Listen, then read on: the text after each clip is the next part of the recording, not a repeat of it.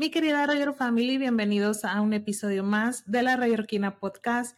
Les saluda su host Elena Olvera y el día de hoy pues tenemos a un invitado. Yo sé que normalmente tenemos invitadas, pero el día de hoy nos acompaña un invitado que nos va a guiar, nos va a platicar y nos va a compartir acerca de un tema que la Rayor Family nos, nos ha estado pidiendo mucho últimamente, que es... Eh, respecto a la salud emocional, pero en este caso de los hombres.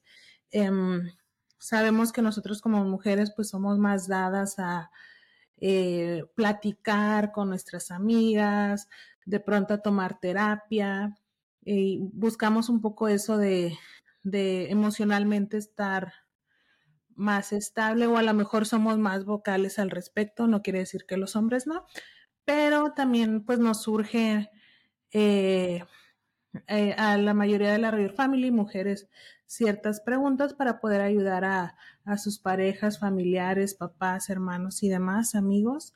Y pues también tenemos comunidad eh, de hombres que también escuchan el podcast, que también tienen esa inquietud de cómo, cómo trabajar más este lado emocional. Y pues para este episodio tenemos a nuestro invitado, el psicólogo Jorge Granados. Bienvenido, ¿cómo estás?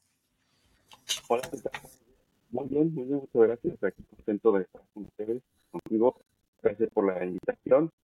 Y bueno, pues eh, esperemos que esta conversación tenga pues información importante, conocimiento sobre un poco de, la salud mental enfocada en los hombres, ¿no? Muchas gracias, Jorge, por, por acompañarnos y por el tiempo que, que, y el espacio. Sabemos que pues estás con tu familia. Es el casi último año de, a mí, día del año y pues qué bueno que, que nos compartas este, este tiempo. Y pues bueno, ahora sí entremos de lleno. Cuéntanos eh, un poquito de ti para que la Rayor Family te conozca, de dónde eres y pues tu aventura a, a pues a tu profesión. Claro, que sí. Bueno, pues yo de formación soy licenciado en psicología clínica, soy especializado en cuestiones, eh, digamos, terapéuticas principalmente, por ahí haciendo la distinción, pues, temas de aprendizaje o temas laborales, temas sociales, que en otras ramas, ¿no? Entonces yo estoy más enfocado, o llevo varios años enfocados a la parte clínica, la parte de, trastornos eh, mentales, eh, bueno, también, también soy docente en una universidad, en el Tecnológico de Monterrey, aquí en Campus Querétaro, soy de, Guanajuato, y bueno, pues acá en el centro del país es donde, donde laboro principalmente. Mi experiencia eh, no ha descartado otras áreas de la psicología, también he participado en cuestiones educativas, eh, también trabajos eh, organizacionales con empresas, y también cuestiones sociales con, con gobierno federal, ¿no? He estado en programas federales. Digamos, en, mis años de, experiencia, son 15 años trabajando desde que empecé, pues me ha tocado colaborar con, con diferentes ámbitos y diferentes personas, pero siempre, siempre, siempre ha sido la, la clínica privada, ¿no? Principalmente pues, el particular. Y bueno, pues es, es una, un área, yo pienso, bastante interesante, muy bonita. Eh, la parte de poder escuchar y, poder, eh, digamos, de alguna forma apoyar a otras personas en su, en su búsqueda de, significado en la vida, pues es, para mí algo que me llena mucho, ¿no? El, el, servir a los demás, pues creo que es algo fundamental en la vocación. Y bueno, a partir de la, de la pandemia, pues ustedes saben que todo mundo o la gran mayoría de personas eh, tuvimos que tocar eh, base con, con, nuestros demonios, ¿no? Con, con nuestro infierno personal, nuestros miedos y tal. Entonces creo que esta parte pues ha venido, ha, ha venido creciendo, ¿no? Cada vez más. Entonces eh, el aspecto de la psicología se ha venido, creo yo, posicionando y también gracias a estos espacios como el tuyo, ¿no? La, la divulgación de muchos temas, una divulgación quizá menos académica, más, más este, más comunitaria, más cordial, ¿no? Más, más con, con esta intención de que cualquier persona pueda entender cualquier tema. Creo que anteriormente el, tema era muy focalizado a lo universitario con tecnicismos y, y de repente si uno tenía suerte podía ver a alguien hablar de una manera muy coloquial en la televisión.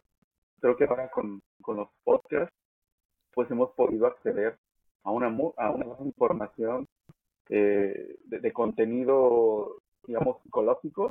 Y, bueno, en ese costado, eh, yo, insisto, agradezco nuevamente la, oportunidad de poder compartir un poco lo que a mí me ha tocado escuchar y, lo que me ha tocado ver como psicólogo y pues también como, como varón, ¿no? como hombre, en un momento también de, muchos cambios respecto inclusive a la, a la, parte del género, del sexo y todo eso que se maneja ahora.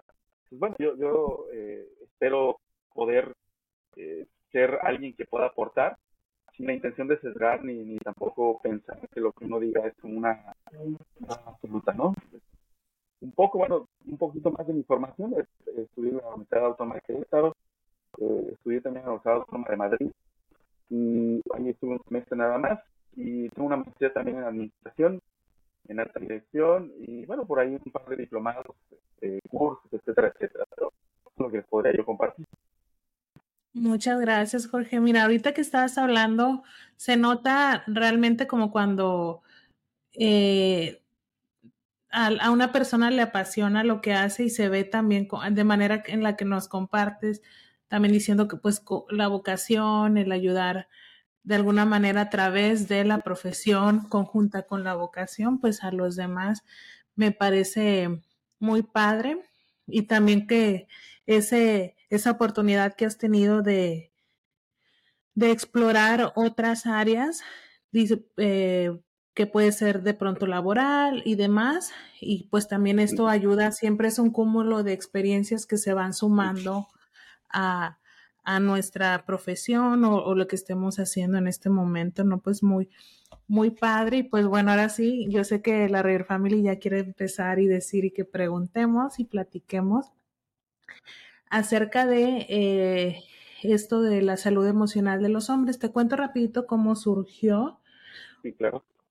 el, la inquietud de hablar de esto. Bueno, ya había, ya había dicho al inicio que varias eh, personas de la audiencia tenían esa inquietud de, de manera de cómo puedo ayudar a mi pareja o cómo puedo ayudar a mis hermanos, a mis tíos, a mis papás y demás.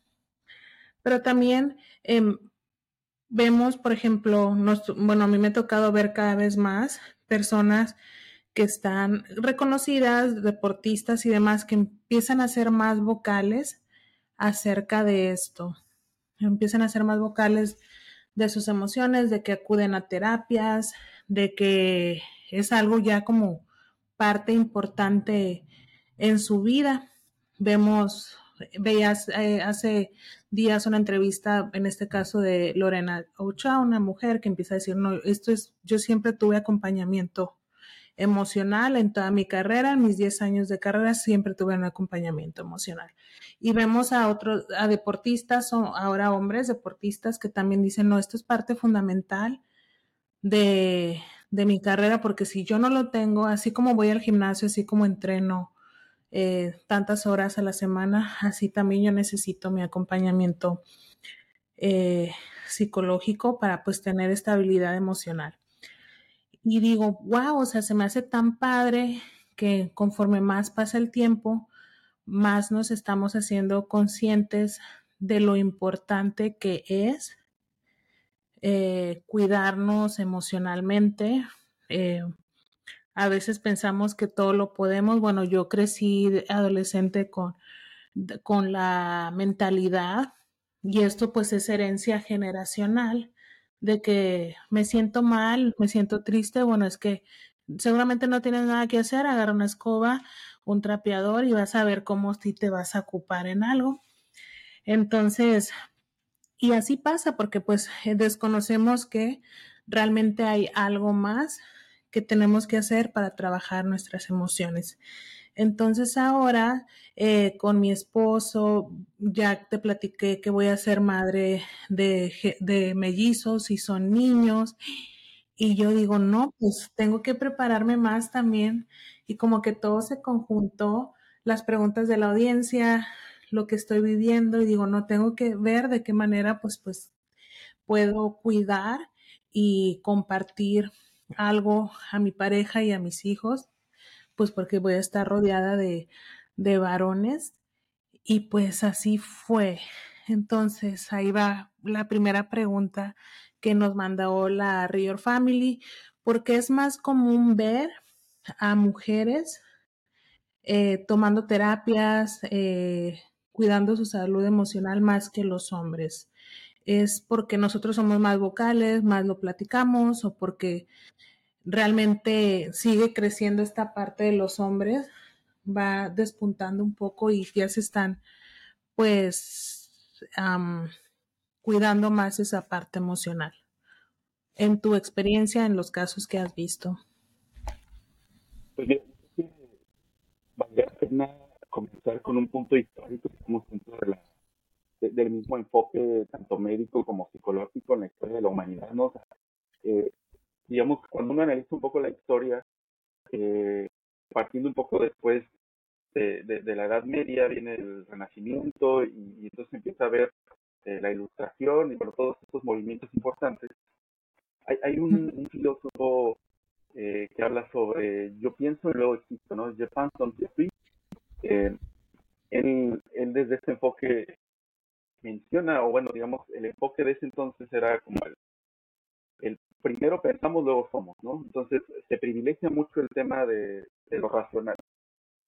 Entonces el ser humano empieza a racionalizar después de venir un periodo de lo mágico, de los dioses, entonces viene a, a priorizar el tema de, de la razón.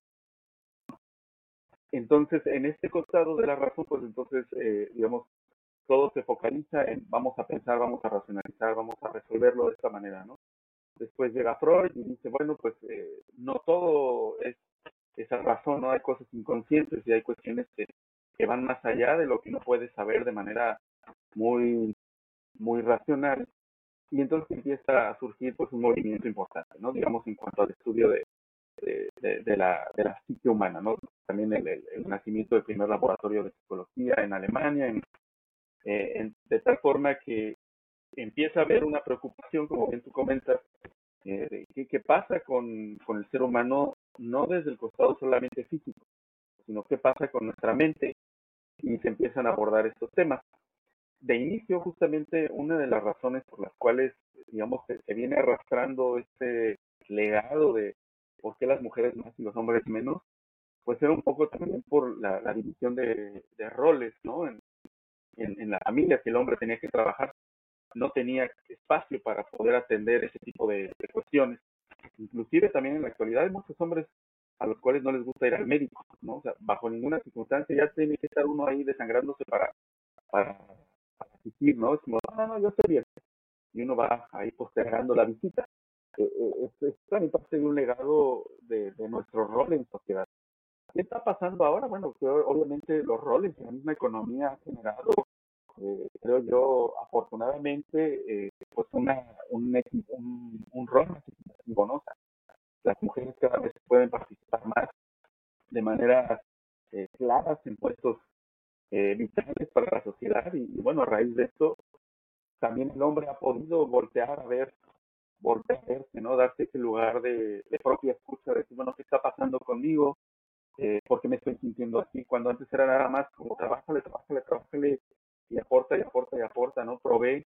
Entonces, el, el momento también histórico que estamos pasando nos ha permitido poder enfocarnos más en nuestras emociones. De unos años a la fecha, eh, la inteligencia emocional ha, ha tenido como, como un papel más preponderante, ¿no? Y se ha dado este, este movimiento, este desplazamiento entre lo intelectual y lo emocional en la selección de personal, incluso cuando anteriormente se priorizaba el seleccionar gente solamente por cuestiones, eh, digamos, de herramientas técnicas o de conocimiento y dejar de lado la personalidad, dejar de lado sus rasgos, cómo se vincula con la gente, pues ahora eso se ha venido desplazando. Ahora es importante que alguien sepa como qué tan buen colega puede ser uno, ¿no? Uno puede tener un genio, pero puede ser una persona déspota, puede ser una persona soberbia, o quizá, como luego decimos, ¿no? Con ambientes tóxicos en, en, las empresas. Entonces, estos movimientos han propiciado a que también uno voltee, uno se ve la parte de la escucha, y bueno, también parte de los estudios de pedagogía, ¿no? En la crianza, sabemos que parte de lo que, lo que hemos venido arrastrando tiene que ver con cómo fuimos educados. En una sociedad, quizás yo hablo desde mi, desde mi punto de vista, soy latino, no soy latinoamericano, pues sabemos que, que las madres latinas tienen una manera de criar y los hombres también, y hay un dejo de machismo en eso. Entonces, en, esta parte, desde pequeños, de no llores, este, el hombre no hace esto, el hombre no hace aquello, pues el hombre se cae. Uno ve las estadísticas de suicidio y los hombres se suicidan más que las mujeres. Una de las explicaciones que se dan es que justamente el hombre no, no se da la oportunidad de expresar lo que está sintiendo y entonces prefiere dar un corte un seco, frío, a poderse dar ese lugar de, de ¿no? Fíjate que, digo, sí lo, como que estaba de, detrás, lo tenía aquí en la cabeza, pero no, no lo había, no, no lo había como anclado a esto, pero es verdad, o sea, como dices, eh, cómo somos educados en nosotros en Latinoamérica, de que eh, el niño no llora, el hombre no llora, y todo eso pues ya es tan repetitivo, de pronto que eso ya es algo tan difícil de, erradicar en una edad adulta, que también eso dificulta el, expresar eh, las emociones que, que se tengan en determinado, en, en, un tiempo determinado, es, se me, se me hizo muy, no sé, como que apenas me cayó ahorita el 20, ahorita que, que lo dijiste. Me gustaría hablar de esto, como de la salud e inteligencia emocional de los hombres, desde dos ángulos que me parecen importantes. El primero, desde, un, como espectador, en el sentido de nosotros como familia o amigos y amigas, eh, vemos a mi compañero de trabajo, a mi esposo, a mi papá, a mis hermanos, a mis amigos, los vemos atravesar o no sabemos ni qué están atravesando, pero vemos que hay que hay algo inquietante en, ese momento en su vida que está afectando eh, sus emociones. ¿Qué puedo hacer yo? ¿Qué podemos hacer nosotros para ayudarles? Creo que no, un, tema importante es el reconocimiento de la vulnerabilidad, ¿no? esa fragilidad, esa vulnerabilidad que todo ser humano tiene, porque aparte la vida es muy fácil, ¿no? La vida es, es algo tan delicado, ¿no? Todo tan, también tan maravilloso, pero también delicado, es decir, todo se puede ir, pueden haber accidentes, enfermedades, con todo eso, eso creo que también nos angustia, que nos expresa, ¿no? Los factores económicos, sociales, tal. Creo que parte bien importante es que justamente, digo, es bien interesante el enfoque, ¿no? De, de, de, de, tus escuchas, de tus escuchas, bueno, de, las personas que te ven o te escuchan, porque creo que justamente el hombre se va dando cuenta más, o se va dando cuenta de cómo es uno cuando está en relación con alguien, ¿no? Llámese esta pareja, sea mujer o sea hombre, eh, o transgénero o, lo que sea, una pareja, ¿no? Quisiera yo llamarle, ¿no? Como esa, esa pareja rebota mucho las carencias que uno tiene eh, a nivel comunicación, ¿no? Y comunicación, expresión de las emociones. Creo que justamente una de las cosas que facilita eh, el poder ser escuchado y poder abrirse a otras personas es el amor. Entonces, cuando uno está en una relación de amor, uno facilita. ¿Cómo te sientes? Pues fíjate que me está preocupando esto, ¿no? El amor y la confianza son dos, dos de las grandes eh, bases de las relaciones de pareja. Cuando yo tengo confianza con mi pareja, entonces puedo expresarle, oye, fíjate que estoy preocupado porque pues me bajaron las ventas. O estoy preocupado porque pues ahora ya subió, bajó el dólar, ¿no? O, el yen o la moneda que las cuestiones laborales, o ya anunció el presidente que va a haber esta reforma, por ejemplo, ahorita en Argentina están bastante preocupados porque eh, hay varias reformas que se están dando, o bueno, en el sector político sabemos que siempre es una cuestión que quizá no estamos tan atentos, pero al final nos llega a, impactar. Entonces, creo yo que una de las, del, yo lo podría poner en dos partes, ¿no? Una es alguien hombre que está en una relación de pareja y alguien hombre que no está en una relación, ¿no? Porque justamente quizá no estoy en una relación de pareja, pero sí tengo una relación amorosa con mi mamá, con mi hermana, con mi hermano, con mi tío, con mi sobrino, con mi vecino, ¿no? O sea, eh, la diferencia en una relación de pareja, bueno, es que es una, una relación que tiene otras especificaciones, ¿no? Tiene quizá otros, otras características. Pero en ese sentido, el poder ser alguien que pueda llegar a escuchar, creo que mucho va a importar la proximidad, cómo yo me aproximo, cómo yo me acerco. Porque justamente también cuando alguien llega de manera, digamos, muy frontal, uno luego, luego se cierra, ¿no? Como de, no, no, espérate, yo soy bien, ¿no? O sea, es, mucho también, creo que, de sondear el terreno, de, observar, de, ver. Creo que gran parte de, de nuestra capacidad como ser humano es poder sentir, ¿no? Uno puede llegar a sentir o a intuir qué pasa con, con la pareja o qué pasa con el compañero. Y entonces uno se va ahí eh, acercando de manera sutil, ¿no? Alguna vez nos decían en un curso para ayudar a personas con discapacidad visual. A veces hay gente que con el afán de ayudar agarra de la mano a una persona ciega y la cruza. Y dice, la intención es buena, pero es bastante invasivo, ¿no? Siempre hay que preguntar, oye, ¿te puedo ayudar? O sea, oye, estoy aquí al lado, no voy a cruzar la calle, ¿quieres que te apoye? Sí, gracias, no, Ah, bueno, creo que esa delicadeza con la cual podemos acercarnos con nuestra pareja nos va a poder facilitar la entrada a este mundo que luego, luego se niega, se, se, se oculta. Entonces, y ahí también dependerá de cada persona. Creo que también cada relación de pareja o cada relación que uno tiene es muy peculiar. Como que uno sabe en qué momento sí y en qué momento no, Entonces, esa es una de las, cosas más importantes. A veces también se pueden utilizar eh, ciertos, ciertos como, como anzuelos. Oye, vamos a ver esta película que me dijeron que está bien, ¿no? Y tiene una temática un poco así. Y luego vas, vas platicando sobre eso, ¿no? O, escucha este podcast, a te lo paso por aquí por WhatsApp escúchalo en el tráfico, escúchalo en tu trabajo, cuando puedas, este, y luego lo comentamos. O sea, que hay maneras también como sutiles eh, donde uno puede eh, acercarse. Eso de un primer momento. Pasemos a un segundo momento que también tiene que ver el cómo uno escucha.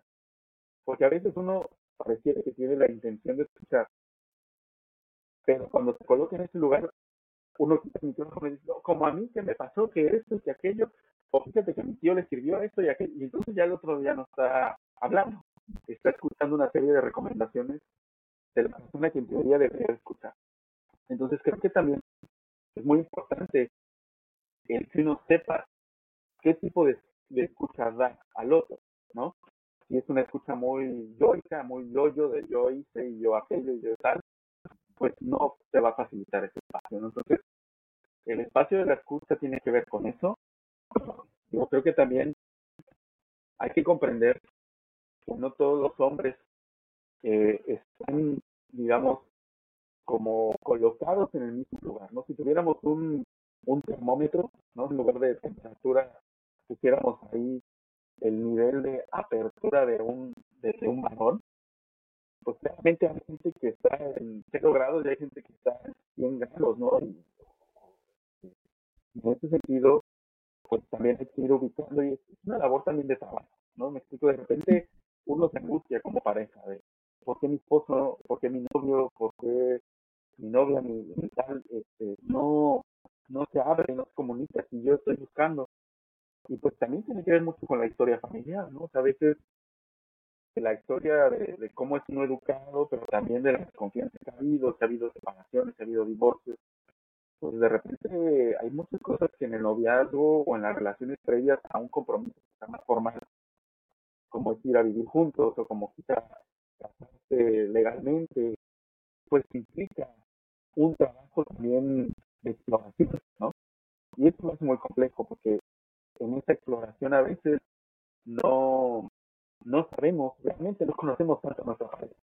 Pero bueno, claro que si se buscan los espacios, se va abriendo ahí esa posibilidad de poder ser ese alguien de confianza, no va a juzgar, sino que simplemente va a estar ahí porque cuántas veces hemos sentido que hablando muchos de nuestros problemas bajan, ¿no? O sea, entiendo que hay mucho, mucho del costado de los problemas de la angustia que se resuelve en la acción, pero mucho también se resuelve en el poderlo compartir. Sí, ahorita que, que nos platicas estos puntos importantes de la escucha, de también como de lanzar pequeños anzuelitos y ver Mm, eh, ¿cómo lo planteo? Por ejemplo, yo en ese caso es un ejemplo a mi papá, yo siempre, siempre, siempre, siempre, desde todo el tiempo que vivía en la casa, siempre para mí fue una, es una persona muy fuerte y todo, y nunca, solo de pronto en alguna ocasión, cuando estaba adolescente, noté como que que estaba pasando por un momento difícil laboralmente y pues uno ahí como hijo pues trata de ayudarlo como pueda. Pero es que a veces ustedes los hombres no sé dónde sacan fuerzas y todo, que, que a veces es difícil como, como ver, eh, como ver que, que está pasando algo porque pues son el el pilar de la familia y todo a veces es bien difícil poder poder darnos cuenta hasta que ya sucede o surge algo fuerte que ya ahora sí como esa señal que ya nosotros vemos como familia o como amistades y demás que decimos no espera si está pasando está pasando algo algo muy fuerte y, pues ahí entra, entramos nosotros en la manera de cómo poder, cómo poder ayudar. En lo que tú has vivido, ¿cuáles son, y, otra vez viendo esto desde la perspectiva del, de, no de la persona, no del hombre, sino del espectador, por así decirlo, eh, familiar o amigo, ¿cuáles son como esas señales que, que nos pueden indicar que, que hay un trabajo por hacer en cuestión emocional? Pues mira, esta es una muy buena pregunta porque justamente nos, nos que una persona pueda manifestar, nos va a dar la pauta eh, para saber si alguien que está en un lugar está de necesidad de ser escuchado, ¿no? Desde el ámbito muy varonil, muy masculino, muy sincero, o sea, muchas veces esa necesidad de ser escuchado se resuelve en una borrachera. Es algo como muy muy casual, las películas lo muestran luego muy así, ¿no? este, se van a tomar y entonces ahí como que medio uno llora y medio uno suelta y ya uno regresa y ya como que se desfogue, ¿no? El, el hombre también muchas veces está buscando el, el deporte, ¿no? El ejercicio es una manera también de trabajar la mente. ¿no? Creo que creo que también es, un, algo bastante funcional, algo bastante práctico, eh, insisto, el ejercicio y lo corporal. El, el, el, el varón generalmente trata de manejar eh, esto, que no se expresa a nivel verbal, se actúa, se hace. Entonces, como que vamos a entrarle al ejercicio, vamos a entrarle a, a correr, a nadar. Pero bueno, volviendo un poquito a la, pregunta, este, bueno, pues creo que el, el tema es el, estado de ánimo. Hay hombres que justamente mm, se notan más cansados, se notan quizá más serios, eh, como que esa chispa que generalmente caracteriza a alguien está como media apagada. Y, por, ejemplo, un estado muy, yo lo escucho mucho en amigos y en pacientes, la, pareja dice, es, que mi esposo se queda como, como que se va, como que se fuga, ¿no? Estamos en un restaurante, estamos platicando o estamos viendo una película y de repente ya su mente está en cuerpo, pero su mente su espíritu, quién sabe dónde anda, ¿no? Eh, entonces creo que eso es también una, una señal, cuando uno de repente se fuga mucho, pues eso también nos da pauta que hay algo ahí, ¿no? No podemos saber que también tiene que ver con, con estas preocupaciones, eh, hay, hay, mucho, mucho costado económico, ¿no? desde ese rol como muy, tal vez muy artístico. De que el hombre es el proveedor. Yo creo que ya se han ido moviendo muchas esferas, muchos lugares. Y en este sentido, pues la economía es una de las cosas que más, preocupan luego a una, a una persona. Y aparte, si no está educado, como del, del, dinero no se habla, el dinero este, es algo como muy es motivo de peleas, ¿no? Inclusive hay muchas parejas que creen y crecen viendo a padres que discuten todo el tiempo sobre el dinero. Entonces, ¿para qué hablamos de dinero si inmediatamente se va a venir ahí el, conflicto, ¿no? Pues por, por, un, tema, un tema de salud físico, ¿no? Por ejemplo, quizá alguien, no sé, se toca un testículo y, siente una bolita. Y eso es muy angustiante, ¿no? El, tema de, la salud física, el sentir un dolorcito en X o Y lugar, cómo yo lo platico con mi pareja, cómo yo lo platico con mi mamá, con mi hermano, se van a angustiar y yo no les quiero dar angustia, ¿no? Muchas veces también nosotros eh, buscamos no angustiar a nuestros seres queridos, entonces nos guardamos todo. Luego vienen, como bien dice, semanas fuertes y no hay otra más que ir al médico o hablar de X o Y situación, pero luego ya es muy tarde. Entonces, yo creo que, que la, el poder observar el estado de ánimo es uno de los factores más, importantes. Y se requiere ser un, un gran psicoanalista, psicólogo, eh, desde, desde la misma intuición, ¿no? que uno sabe cuando, cuando alguien, un ser querido, un ser amado, no anda bien. Entonces, ahí uno puede acercarse y, y, no sé, a veces también, si lo vemos, insisto, como en niveles personas que no les gusta ser tocados, ¿no? Y a veces un abrazo ayuda muchísimo también. Este, digo, claramente no va a resolver todo, pero contacto físico es algo muy importante desde que somos pequeños. O sea, incluso esta parte de la crianza ha venido a manifestar que pues, el, el, el, cuando un niño te cae y llora en lugar de, no ya ves, este, el, tú sóbate y se te va a quitar. O sea, simplemente abrazas, contienes y listo, como magia, ¿no? El niño va a correr igual está siendo más grande, ¿no? El adulto, mientras hay este niño como más interno, más oculto, más como, yo no me puedo conectar con eso porque yo ya soy esto, ¿no? Yo, es curioso porque ahora también vemos como, sobre todo los hombres eh, nacidos entre los 80 y 90, ¿no? Que crecieron jugando Super Nintendo, Nintendo eh, 64, siguen jugando esto, ¿no? O sea, curiosamente ese costado eh, muy infantil de, de, los videojuegos, ya no es infantil, ¿no? Ya, ya está viendo como una apertura, pues hay hombres de 40 años que, se juntan a jugar, ¿no? Y se toman su cerveza al lado o, su café, y hay esa apertura desde la convivencia de, bueno, puedo conectarme, ¿no? Y de repente es otro motivo de Ya llevan cuatro horas ahí, ¿qué pasa, no? Este, e, esta parte de, del, del desestrés, ¿no? Creo que también se, ha permitido que esa parte del niño si surge ahí, pues igual, cuando alguien está un abrazo, hay que decirlo de la misma manera, ¿no? Entonces creo que también esa, esa parte es importante, el, el poder eh, detectar. Y ya cuando uno detecta, pues entonces uno ve la mejor forma de, de aproximar.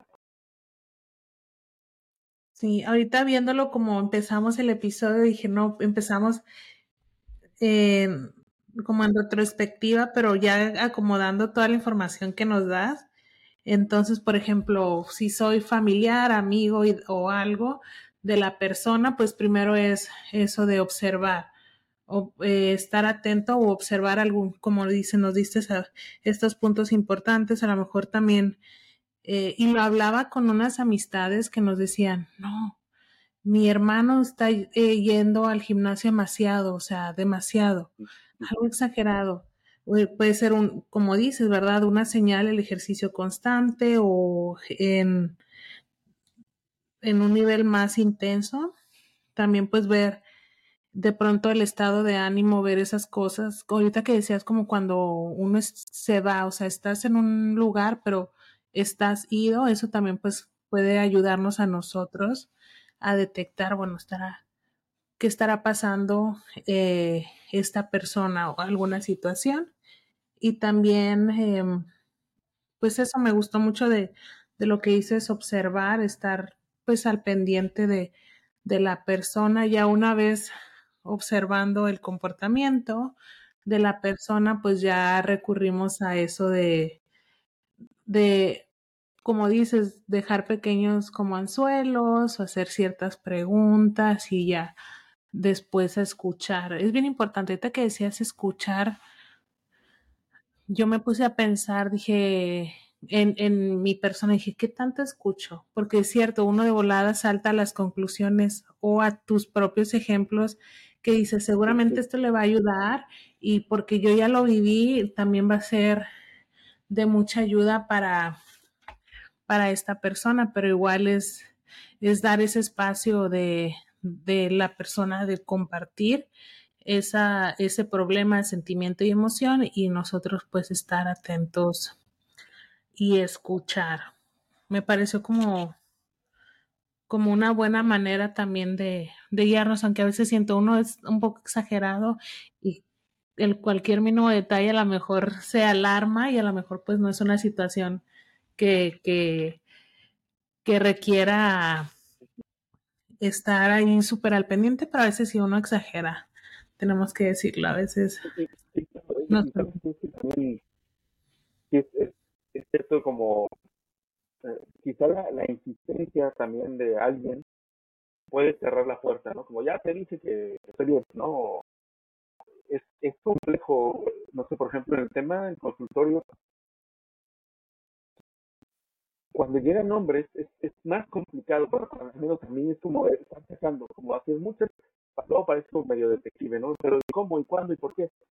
Y a veces cuando llega una mujer, digo, insisto, no, no hay generalizar porque también hay hombres que se sientan y se explayan, pero muchos de ellos es como ir sacando, haz de cuenta como como agua de un cactus, así, este, goteo por goteo. O sea, también creo que el escuchar un hombre, a veces que, sabemos en este termómetro que yo hablaba, eh, implica también una gran paciencia, una gran tolerancia a saber que va a ser un goteo, ¿no? Y, si usted se abre un poquito, y ya si se suelta y llega a llorar, pues ya es un gran avance, ¿no? Porque la expresión de emociones acompañado de, de, una, llanto, una cantidad de, de desestrés importante, ¿no? Esa, esa, esa cuestión creo que es bien importante, ¿no? Saber que cuando es realmente un desfogue de emociones, pues va a ser muy, muy este, grato para la persona que suelta. O sea, el, el, que un hombre pueda soltarse, trae consigo también un clima emocional, un clima de pareja, de trabajo mucho mejor. Entonces, e, eso es, creo que la frecuencia también es, es algo que, porque si yo veo, ah, ya se fue y es que escuché en este lado que si, se va, ya tiene un tema, no, pues tampoco es así, ¿verdad? Creo es, algo que hay que estar como observando constantemente para, para ver cómo me, cómo me aproximo. Y a veces también uno es muy, quizás diciendo, yo soy quien tiene que escuchar. Pero a veces si tú tienes comunicación con el amigo o la amiga o la hermana o el hermano de él, pues, oye, ¿sabes qué? Todo a Jorge así a ver si puedes acercarte tú, ¿no? Porque yo tengo otra intención, pero por alguna razón conmigo no. También eso, eso es importante localizar, porque a veces uno dice, por ti conmigo no, pero con ella sí o con él sí. Entonces, esa, parte también es importante. Ahorita que dices eh, la frecuencia también de, de, esa descarga de emociones, me, me hace pensar, por ejemplo, eso también es como una señal. A veces es, sucede que mi hermano estaba, tenía una sobrecarga de estrés y pues se veía frustrado una semana y, y así, o sea, pero ya pasaron como meses y meses y pues y estuvo bien normalmente, o dos años y ya no pasa nada. Entonces, como que dices también poner, tomar eso en cuenta de, de la frecuencia de esas señales, pues para, para poder ver de qué manera ayudar. Ahorita nos estamos enfocando un poquito eh, el, de, de, cuando ya vemos o estamos tratando de, de, detectar, estamos como viendo, ah, ¿será que mi, mi amigo está pasando por esto? No, mi papá o mi hermano o mi pareja. Pero, por ejemplo, hay algo que nosotros como familiares podamos hacer previo como preventivo, si, si vemos que va a haber grande, un cambio importante en, en la vida o una mudanza o, por ejemplo, en este caso, digo, ahorita se me viene el ejemplo, eh, una pareja que está esperando un hijo o algo, algo, algo que podamos hacer nosotros como preventivo para, para poder eh, mantener ese nivel en armonía emocionalmente. ¿Alguna recomendación que, que tengas? Pues mira, yo, yo creo que justamente el, tú que estás viviendo el embarazo ahora, ¿no? El tema de la profilaxis, todo lo que uno aprende, digo, porque aparte esa etapa en la, en, la que estás, es una etapa también de mucha incertidumbre, ¿no? O sea, hay muchas cosas que uno no sabe y hay mucho miedo, ¿no? O sea, ¿por qué? Porque, porque estás perdiendo vida y, y son cambios físicos y tal. Yo creo que ese punto, es, mientras uno también la sepa, pues va calmando un poco como este miedo, ¿no? De, ah, bueno, pues ya sé que si, si empiezo a sentir como unos calambritos, pues es la, no fue el nombre, como la contracción, tiene un nombre, no sé cómo, ¿no? es algo como normal, ¿no? No es que ya se van a salir. Sí. que está pasando.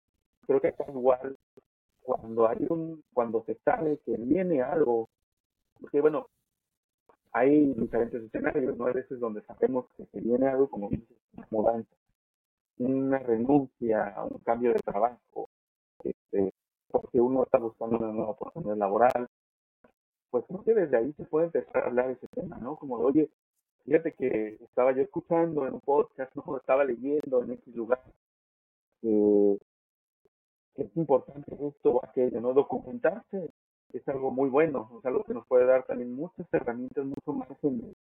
Es como cuando uno dice, si hubiera sabido esto, eh, otra cosa hubiera pasado, ¿no? O sea, e, el tema es, es buscar, o sea, creo que ahora, si algo no podemos, de algo no podemos quejarnos desde la parte de información, o sea, hay información para por todos lados, a veces el problema es que hay información quizá falsa, ¿no? Y en ese sentido, pues podemos pero creo que uno puede analizar también las fuentes y ver ¿no? qué, tipo de persona está escuchando, está viendo o está leyendo. Entonces, en ese ámbito, creo que la prevención tendría que partir desde el conocimiento, ¿no? De, bueno, vamos a conocer qué pasa si, si ve o sé. Cuando son cosas inesperadas, cosas accidentales, pues claramente nos lleva a otro terreno muy distinto, ¿no?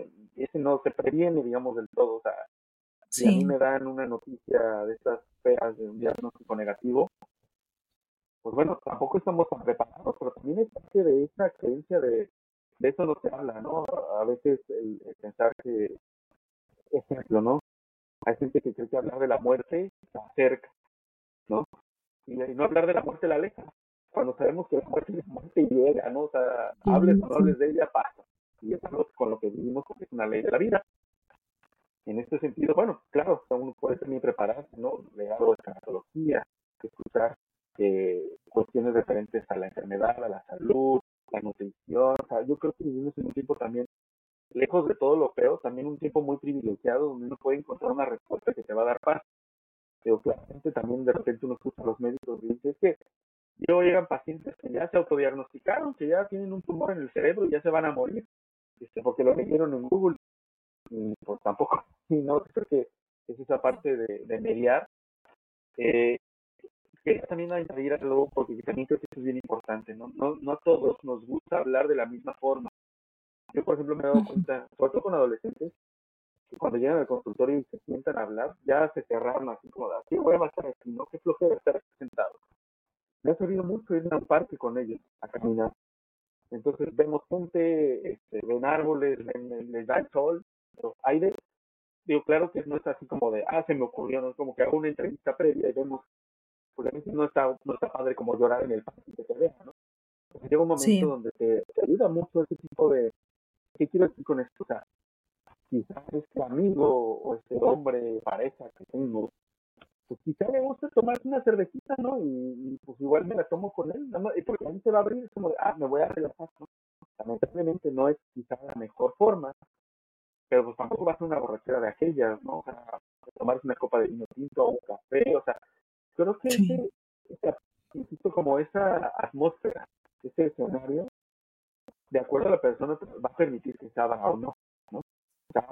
No, yo, prefiero verme en tu casa, en tu comedor, en tu sala, porque ahí no alguien nos va a interrumpir. Pues adelante. O sea, siempre sondear también ese, lugar, ¿no? De, de, de posibilidad a la apertura de lo que uno trae ahí en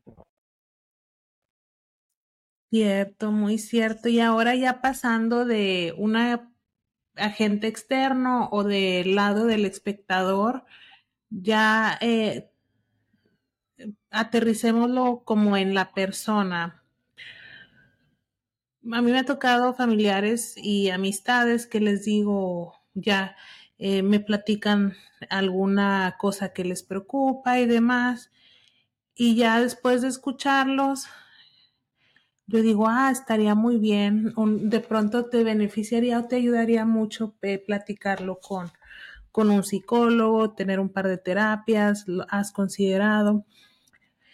Y la respuesta es eh, como negativa, como, pero de una dicen no, no es necesario, yo no tengo que estar contando mis problemas eh, a una persona eh, y se cierran mucho a esa a ese lado y a esa ayuda que puede ser como justo la que se necesita, la oportuna y la acertada, por lo mismo de lo que ya platicamos al inicio, de cómo crecimos, el ambiente en el que vivimos y demás. Eh, primero, ¿cómo saber eh, digamos tú o, mi mejor amigo, no sé, cómo saber yo como persona que tengo un problema y que tengo que tratarlo. A lo mejor es fácil identificarlo, pero pues no sabemos que ya requiere una ayuda más especializada que de pronto solamente compartirlo con algún familiar o con algún amigo. Es una muy buena observación porque es, como, como decía hace rato con el médico, igual es un poco como cuando ya uno no puede más, es cuando uno acude a terapia, ¿no? O sea, o sea, de mala forma, o sea, porque ya lo ideal sería que uno no llegara tan desbordado, ¿no? Este, por ejemplo, el insomnio.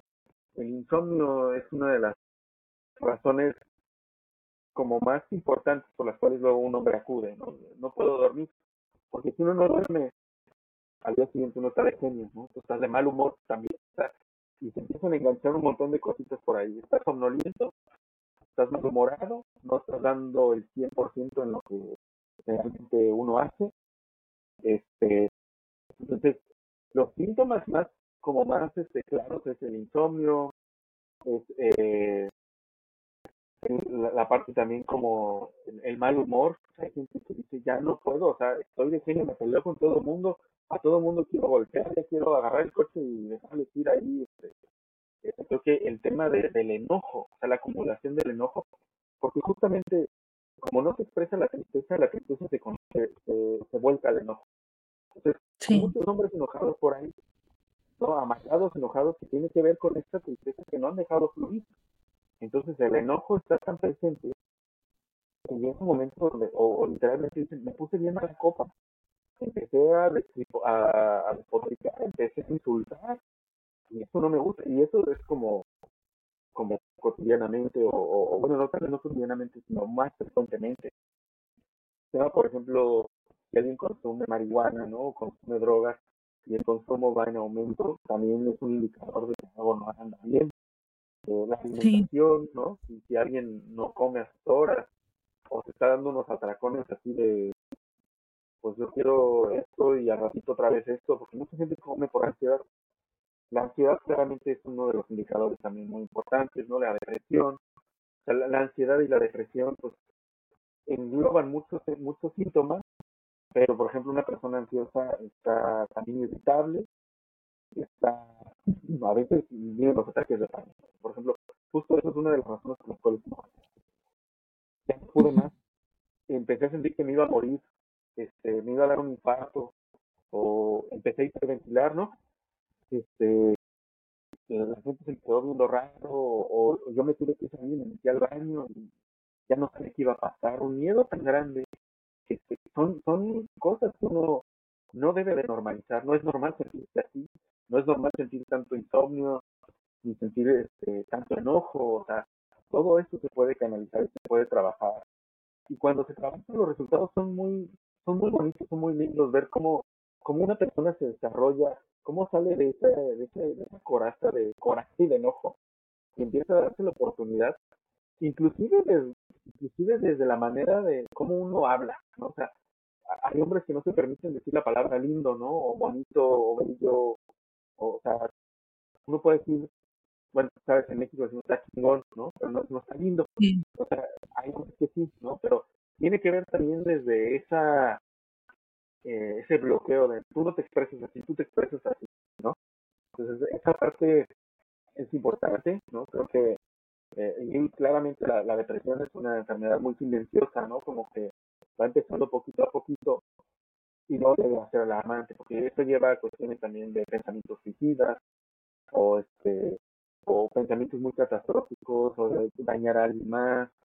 Entonces, bueno, también creo que cuando un especialista atiende, va ubicando en qué nivel de, de gravedad está. Y, creo que si tú estás pasando por algo así, es importante saber que hay maneras de trabajarlo y, que los resultados son, son muy buenos. O sea, si, si puedes eh, crecer como ser humano y pues te vas dando cuenta de cosas que ni siquiera sabías que tenías, ¿no? O sea, creo que esta parte es, es importante. Uno como psicólogo, en mi caso, al menos yo, como parte de mi profesión, yo he estado también en terapia psicológica, porque bueno, al final, cuando yo egresé como psicólogo, le dije, bueno, si voy a dedicarme a esto, pues tengo que saber qué se siente estar del otro lado. Y fue algo que también me dio mucho margen de, de maniobra, ¿no? Recién egresado, tuve tres años con una psicoanalista y eso fue muy bueno. Hace poco regresé porque, bueno, mis circunstancias son muy diferentes, soy padre de familia, tengo dos niños, casado, tengo más responsabilidades económicas y tal. Vamos a ver qué pasa por aquí, ¿no? Y, y, ahí vamos. O sea, creo que, creo que es una parte importante, ¿no?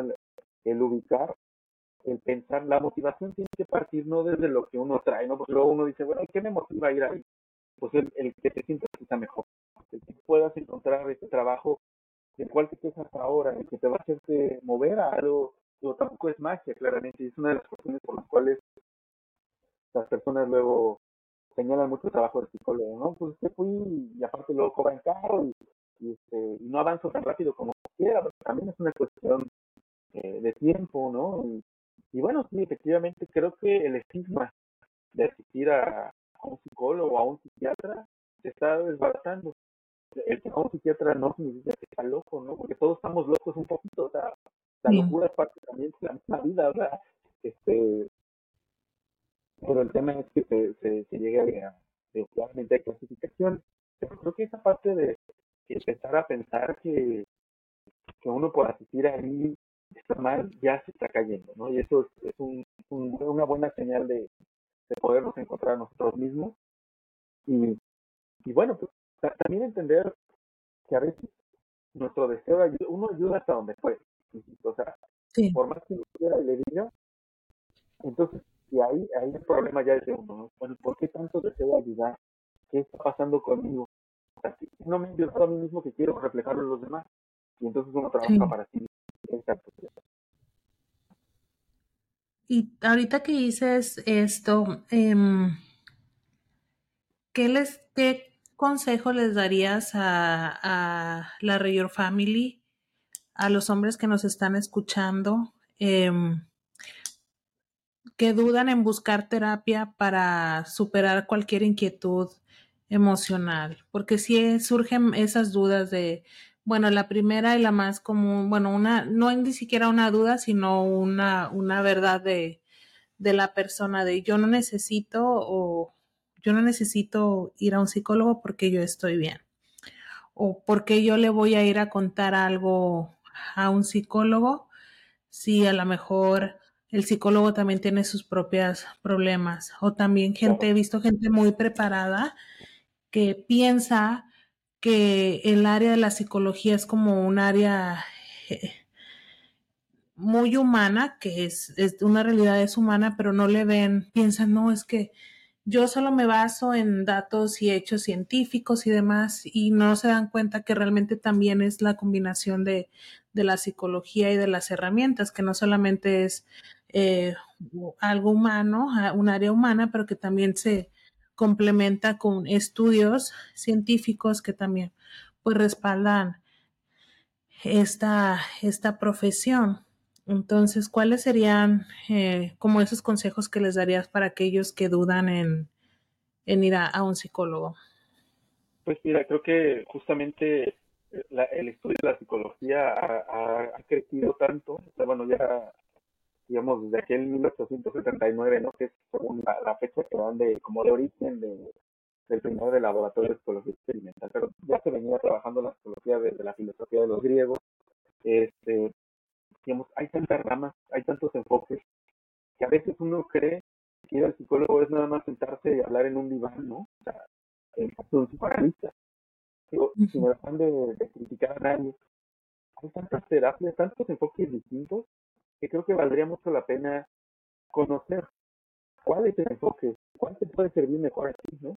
Porque, por ejemplo, ir a un psicoanalista muy ortodoxo, pues implicaría una labor muy titánica de hablar y de hablar es, complicado porque ellos como muy finos en ciertas intervenciones, a diferencia de un terapia gestal que tiene otros, otras herramientas, un, terapeuta humanista, un terapeuta cognitivo-conductual que está súper enfocado en lo científico y, tal. Creo que, justamente desde ahí eh, hay que permitirse escuchar y saber sobre diferentes, porque a veces ese enfoque de decir al psicólogo es esto, depende de qué tipo de psicólogo, ¿no? También eh, a veces, bueno, la proliferación de tantos coaches, de tantos coaches, pero habrá gente que sea muy buena, habrá gente que sea eh, la no lo sé, ¿no?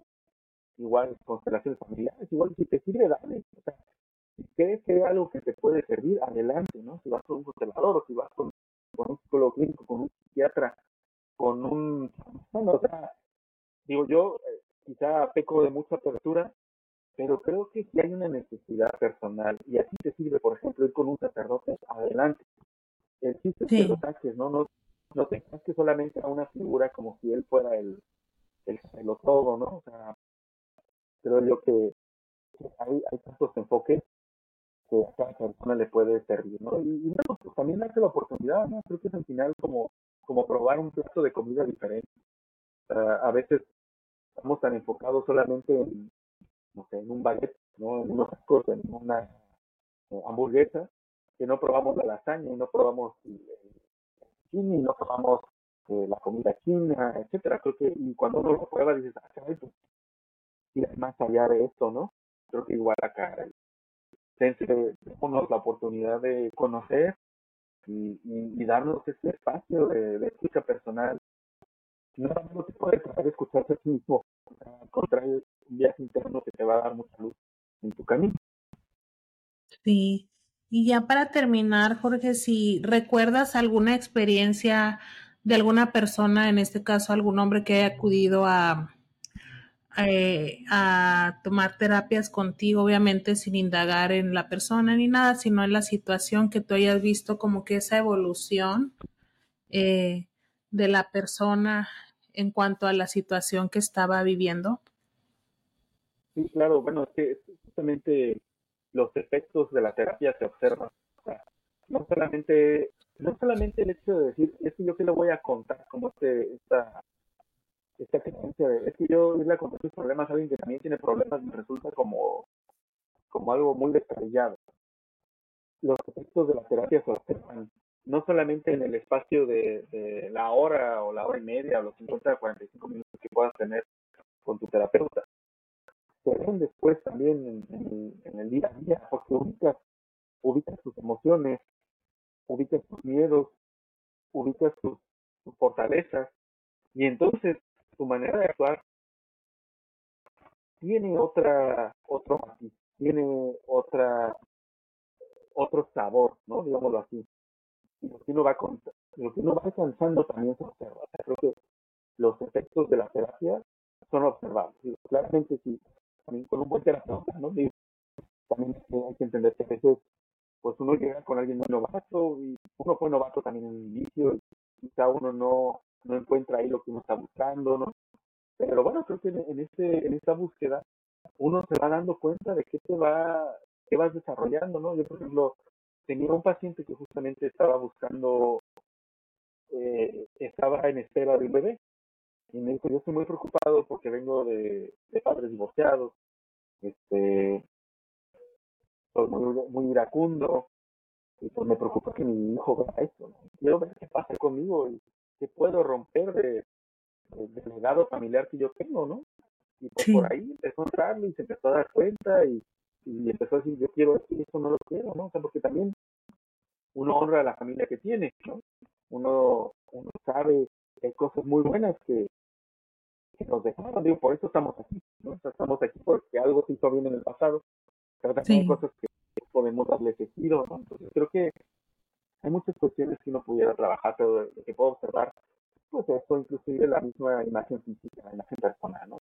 que llega con, cierta apatía hacia el ejercicio, por cierto sobrepeso y decide entrar de lleno y, y hay una evolución, ¿no? es, que es muy bonito, te digo al inicio, ¿no? Como que esta parte de ver cómo uno puede ser un eco sin tampoco decirle tienes que ser así y así, o sea, sino simplemente señalando ciertas cuestiones, la persona va desarrollándose y es una labor a veces muy frustrante porque es milimétrica, ¿no? A mí lo personal, por ejemplo, hombres que tienen relaciones codependientes, que no dejan a la, pareja, es, es, un, es como el alcohol, ¿no? O sea, hombres que no dejan la, la droga o el alcohol y lo dejan poquito y luego recaen. Es una labor también muy frustrante, pero, pero avanza, ¿no? Lento, pero seguro. Entonces, bueno, pues es, es, también observable, sí, de que se observa el efecto, está ahí. Y lo importante también que a veces que no nos damos cuenta, tanto hombres como mujeres, cuando empezamos a trabajar eh, esas emociones, cuando empezamos a trabajar en nosotros, podemos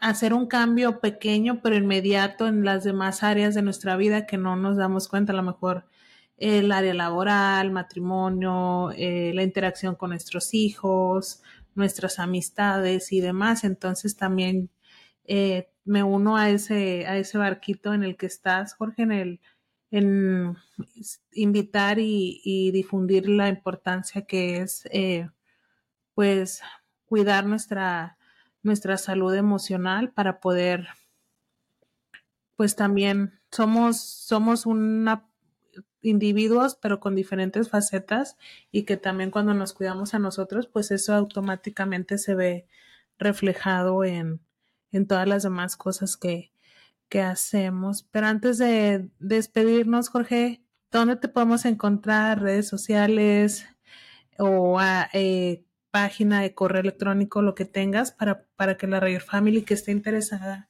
eh, y que tenga otras preguntas también se puedan acercar a ti o bien pues también eh, acudir a tu ayuda profesional. Pues mira, eh, estoy en Instagram como arroba Jorge Grama 86 y en Facebook como Jorge Granados. Este, y bueno, pues ahí también mi teléfono, porque alguien en algún momento, este, no sé, ahí se llama 52 442 377 2607 y estoy eh, también de manera virtual en Google Meet y en Zoom eh, para pues si alguien ocupa estamos vamos a la hora Perfecto, muchas gracias. Vamos a estar poniendo esa información. Ahí nos los mandas al WhatsApp, yo la pongo o al correo y ahí también yo lo pongo en las notas de, de la descripción para que pues puedan acudir a ti. La verdad fue una plática muy agradable, te agradezco mucho. Sé que mucha de la Rayor Family va a salir muy beneficiada con este episodio. Pues querida Rayor Family, si les gustó el episodio, ya saben, eh, seguirnos en Facebook, en Instagram, estamos como la Rayorquina. Si tienen alguna duda, si tienen más preguntas, lo pueden hacer a través de, nuestras redes sociales o incluso también nos pueden mandar algún correo. Eh, a gmail.com y pues pueden ver y escuchar este episodio por Spotify, Apple Podcast, Google Podcast y también eventualmente se suben estos episodios a YouTube, también ahí los van a poder encontrar. Pero no olviden que compartirlos, darnos like y suscribirse pues al canal que también nos ayuda muchísimo. Muchas gracias Jorge, espero que tengas un buen fin de semana, el último del año y pues que cosas buenas para ti y tu familia vengan en este 2024. Muchas gracias, Elena. Igualmente, igualmente para ti, un gran abrazo, feliz año nuevo y un abrazo para todos. Espero que tengan un muy feliz cierre de año,